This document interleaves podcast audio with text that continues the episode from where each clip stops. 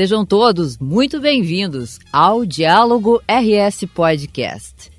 Eu sou a jornalista Nara Sarmento e nesse episódio a gente vai conhecer o Avançar, que, nas palavras do governador Eduardo Leite, trata-se de um programa a partir do qual o Rio Grande do Sul começa a escrever uma nova história, com capítulos que narram investimentos em obras que deixarão um legado de desenvolvimento e mais qualidade de vida para a nossa população. E é com o governador Eduardo Leite que eu converso para saber, afinal, como passamos de um estado mergulhado em uma profunda crise econômica para um Rio Grande do Sul que a partir de agora vai avançar. O que, que contém, o que, que abrange esse programa e a importância dele para os gaúchos? Primeira coisa, Nara, é entender que antes de avançar, o Estado precisava parar de ir para trás. E a situação que o Rio Grande do Sul tinha por décadas de problemas fiscais era de sequer conseguir pagar o salário dos seus servidores em dia, fornecedores com atraso, então, as pessoas sem querer, a empresa sem querer fornecer para o Estado, isso torna os serviços mais caros também, porque você tem menos oferta de empresas que se dispõem a, a prestar serviços ou fornecer para o Estado, porque não sabiam quando iam receber, os próprios servidores também desmotivados, e tudo isso vai gerando, né, aquilo que diz, os, os incêndios que têm que ser apagados, os leões que a cada dia têm que ser enfrentados, e pouca capacidade, portanto, de planejamento. A primeira parte do mandato, a gente teve que trabalhar em reformas muito duras, profundas, antipáticas, para poder enfrentar essa situação dramática do ponto de vista fiscal do Estado. Mas a função do governo não é simplesmente ajuste fiscal. O ajuste fiscal é um meio para que a gente possa projetar um futuro melhor e avançar. É isso que a gente quer para o Rio Grande do Sul. Depois de parar de andar para trás, a gente conseguiu equilibrar as contas para que o Estado cumpra com seus compromissos e possa então avançar, abrindo espaço no seu orçamento. Mas esse investimento tem que ser feito de uma forma qualificada, estruturada. Não pode ser simplesmente, ó, vamos sair botando um dinheiro aqui ali. Não, você tem que olhar de uma forma abrangente. O que, que realmente vai tocar na vida das pessoas e na economia do Estado para que o futuro seja efetivamente melhor, para que não sejam pequenos reparos ou obras desconectadas, que elas estejam dentro de uma visão mais ampla, abrangente, estruturada de desenvolvimento para o Estado. E aí vem o avançar em três frentes: avançar para as pessoas, avançar com crescimento e avançar com sustentabilidade. O crescimento do Estado depende de uma série de questões que ajudem empreendedores a entender que o Estado é acolhedor para o investimento e não hostil. Um dos pontos é o da infraestrutura. Mas não é só na infraestrutura. A gente precisa avançar na qualidade de vida para a população. A gente precisa avançar com sustentabilidade, com respeito ao meio ambiente, que é um grande valor que cresce no mundo. Então, ao longo dos próximos, das próximas semanas, dos próximos meses, o Estado vai ter capacidade de apresentar a sua política de investimentos em cada um desses pilares. Mas a gente já inaugura esse programa, o Avançar, com um investimento robusto na infraestrutura do nosso estado, especialmente nas estradas, de mais de um bilhão de reais com recursos próprios e também uma política de concessões para a iniciativa privada nas rodovias, que vai viabilizar só nos próximos cinco anos né, quase 4 bilhões de reais de investimentos e duplicação de mais de 300 quilômetros de rodovias nos próximos cinco anos. Primeira coisa que chama atenção, quando a gente vê o mapa do Rio Grande do Sul, agora entrando no plano de obras de mobilidade das rodovias, o mapa está bordado de obra. A gente vê que foram nove regiões contempladas, né? São as nove regiões funcionais do Estado, né? Exato. Definidas no mapa que estrutura a visão de desenvolvimento do Estado. Então a gente olhou para essas nove regiões funcionais para entender o que, que era mais determinante em termos de investimentos em infraestrutura para ajudar no crescimento dessas regiões e assim foi sendo constituído né, o nosso plano que trabalha em três frentes também. Os acessos aos municípios, as ligações regionais, que são aquelas obras que ajudam a encurtar distâncias para o escoamento da safra, mas não só isso, melhora a qualidade de vida das pessoas.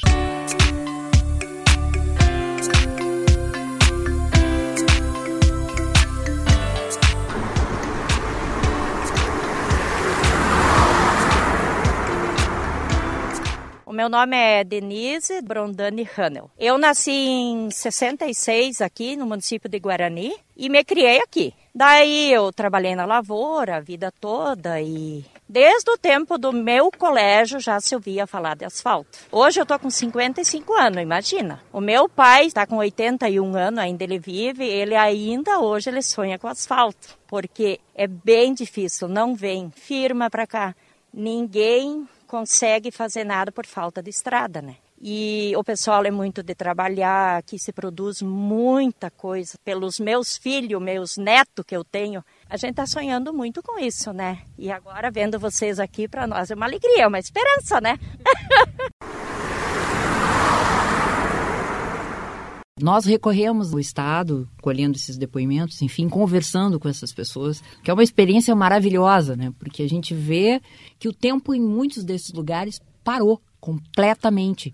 A vida dessas pessoas parou. A região de Palmeira das Missões é uma região que, que produz soja, que produz trigo, que produz canola. Ela diz: os nossos filhos vão embora. Exatamente. Nós não conseguimos segurar os nossos filhos aqui, eles vão embora. Eu visitei recentemente a cidade de Sério. Tive a oportunidade de visitar uma família produtora de frangos e que me relatavam ali justamente, olha, levava uma hora e meia para ir até Lajado, é, na estrada sem pavimentação, agora leva 40 minutos e, e com segurança para um filho que quer estudar, eventualmente a escola do ensino médio ou a universidade que ele quer cursar está na cidade vizinha, trafegar por uma estrada que em tempos de chuvas, né, por exemplo no inverno chuvoso que a gente tem, vai estar em más condições, é um desestímulo para os pobre estudos. Pobre pai, pobre mãe, né? Exatamente. A preocupação. E aí, eventualmente, esse filho tem que ir embora para poder estudar ou não vai estudar. Então a gente perde de um jeito ou de outro. É. Serviços de saúde, né? tem que acessar um hospital, até a gestante que tem que ganhar o seu filho, porque tem o hospital de referência ali na região e que tem que usar uma estrada que não está pavimentada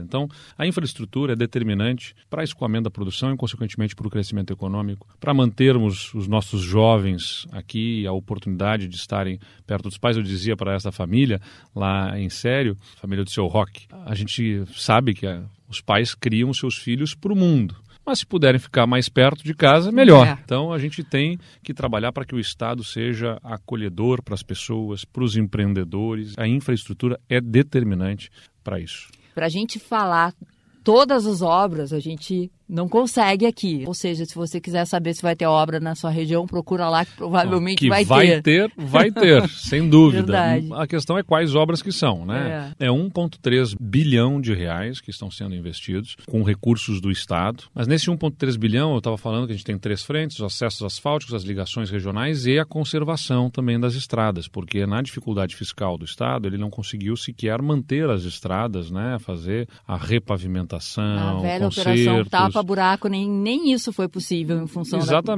condição gente, financeira do Estado. E a gente está falando até mais do que tapa-buraco agora, porque a gente está falando sobre recuperação Exato, efetiva. Porque o tapa-buraco. é bem diferente. Né? Exatamente, né? é chegar lá e fazer, né, pega aquela parte, tem um buraco, ah. joga asfalto, passa um rolo por cima ali e tapou o buraco. A gente está falando de fazer trechos em que são recortados, fresados, que é a raspagem do asfalto e refeito né, aquele trecho para poder garantir segurança de que o buraco não voltará. Eu não sou engenheiro, mas aprendi muito desde prefeito e agora governador. Né? O maior inimigo do asfalto é a água. Com as fissuras que vão se abrindo com o tempo no asfalto, né? a água vai penetrando ali e vai se formando os buracos a partir disso. Então a gente está colocando recursos para fazer obras bastante robustas de uhum. conservação nas nossas uhum. estradas, de forma a garantir que elas mantenham uma condição melhor por mais longo período. Toda a projeção desse 1 bilhão e 300 milhões de reais, ela é feita com aval da Secretaria da Fazenda, né, diante da programação financeira que a gente tem, e os primeiros 120 milhões de reais já estão inclusive autorizados uh, ao DAER que já está então encaminhando as obras de recuperação de estradas. Nós vamos passar em seguida análise daqueles contratos que o Estado já tem firmados, foram firmados ao longo dos últimos anos. O Estado chegou a contratar, mas não teve dinheiro e a obra ou mal começou e parou, ou parou na metade, enfim. E o que, que a gente vai fazer então? Faz o reequilíbrio financeiro do contrato e retoma a obra. E vamos, além disso, né, preparar a licitação daqueles projetos que sequer foram contratados. É o caso, por exemplo, da duplicação da entrada da cidade de Rio Grande. O projeto ficou pronto agora e a gente vai licitar então a execução dessa obra que vai duplicar a rodovia que dá o acesso à cidade do Rio Grande. Vai receber um investimento de 50 milhões de reais ali para poder garantir uma estrutura duplicada, segura, inclusive com ciclovia ali naquela região. Nesse momento, com essas notícias que são fantásticas para o futuro, para o nosso presente, para o futuro do Rio Grande, todo esse aporte de investimento do Tesouro do Estado e começam as teorias conspiratórias do Tribunal das Redes Sociais. Né? É super importante que a gente deixe claro da onde vem esse dinheiro. Muito claramente, essa capacidade fiscal vem das reformas que o Estado fez. No ano passado, 2020, a gente conseguiu reduzir a despesa com pessoal, que vinha sempre aumentando. A despesa com a folha de pagamentos do Estado reduziu 700 milhões de reais no ano passado. Neste ano de 2021, se nós não tivéssemos feito reformas, o Estado teria que gastar um bilhão de reais a mais na folha de pagamento. E no ano que vem, seria 1 bilhão e 300 milhões de reais a mais. Então a gente tem trabalhado na frente da receita, diversos setores, ações de fiscalização, de combate à sonegação, vem ajudando o Estado a incrementar a sua arrecadação. De outro lado, redução das despesas fazem com que o Estado consiga buscar um equilíbrio financeiro. Vejam, só na, do lado da despesa, a economia entre 2020, 2021 e 2022 será de 3 bilhões de reais com a folha de pagamento. No ano passado, a gente conseguiu colocar a folha dos servidores em dia, a folha mensal é de um bilhão e meio de reais. A conta é fácil de fazer. Se o Estado estava atrasando o salário dos servidores em quase 30 dias, chegou a atrasar até mais do que uhum. isso em alguns momentos, 40 dias, o Estado tinha um desencaixe de um bilhão e meio. Basicamente, uma folha, né? uma folha de atraso significa que o Estado tinha um desencaixe de um bilhão e meio. A gente conseguiu encaixar esse um bilhão e meio de reais dentro do orçamento. Neste ano, além de manter este encaixe, colocar o 13 terceiro dentro do exercício também. O 13 terceiro do ano passado, 2020, que está sendo pago de forma parcelada ao longo de 2021. Boa parte dos servidores opta pelo financiamento junto ao Banrisul, já receberam, e o Estado vai pagando os servidores e o, e o, empréstimo vai sendo pago no banco. O nosso propósito é chegar no final do ano e pagar o 13 terceiro em dia, além dos salários serem mantidos em dia. Isso são outros um bilhão e meio de reais que vão ser de aporte financeiro também do Estado para viabilizar. Então vejam que não tem mágica, é trabalho, é viabilizar a redução assim da como despesa. O dinheiro não dá em árvore como muito tempo, né? Pois é, então a gente Se tem. imaginou que o Estado era essa grande árvore que as folhas caíam em forma de dinheiro. É, é, pois Hoje em é. dia as pessoas já têm consciência que não é assim. O grande ponto, Nara, é que a gente tem que ter o reconhecimento seguinte: ó, a gente conseguiu controlar as despesas. E estamos conseguindo viabilizar receitas, mas boa parte dessas receitas é receita extraordinária. Serão receitas das privatizações, que eu sempre falei, tem que ser entendidas como extraordinárias. Você não pode usar um dinheiro que é finito e utilizar para despesas que são infinitas hum, ou contínuas. Despesas com saúde, por exemplo. É, ou despesa com ah, o custeio, né, com salários. Uhum. O que, que o Estado fez num passado recente?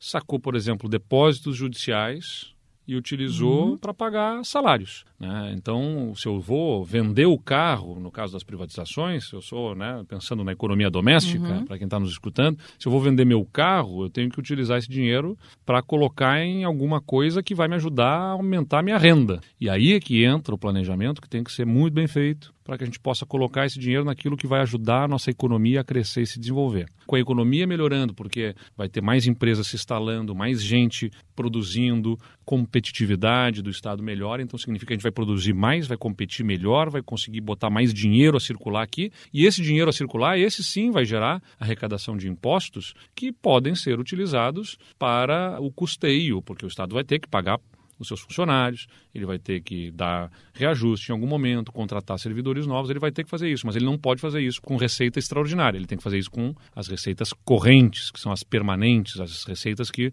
o Estado projeta vai acontecer todo mês aquele dinheiro entrando na conta. É aí que a gente vai deixar de amargar esse 18º lugar em competitividade em relação aos estados brasileiros? É, o 18º em relação às estradas, né? Porque hum. o ranking de competitividade que é feito por consultorias especializadas analisa uma série de fatores né, desde a capacidade fiscal do Estado, e o Rio Grande do Sul está lá na última posição, no último ranking, e é isso que a gente trabalha para enfrentar e superar essa situação do Estado. A solidez fiscal do Estado compromete a prestação de serviços nas outras frentes, que são outros pilares da competitividade. A educação fica precarizada, a saúde fica precarizada, a segurança fica precarizada por falta de investimentos e a infraestrutura também por falta de investimentos.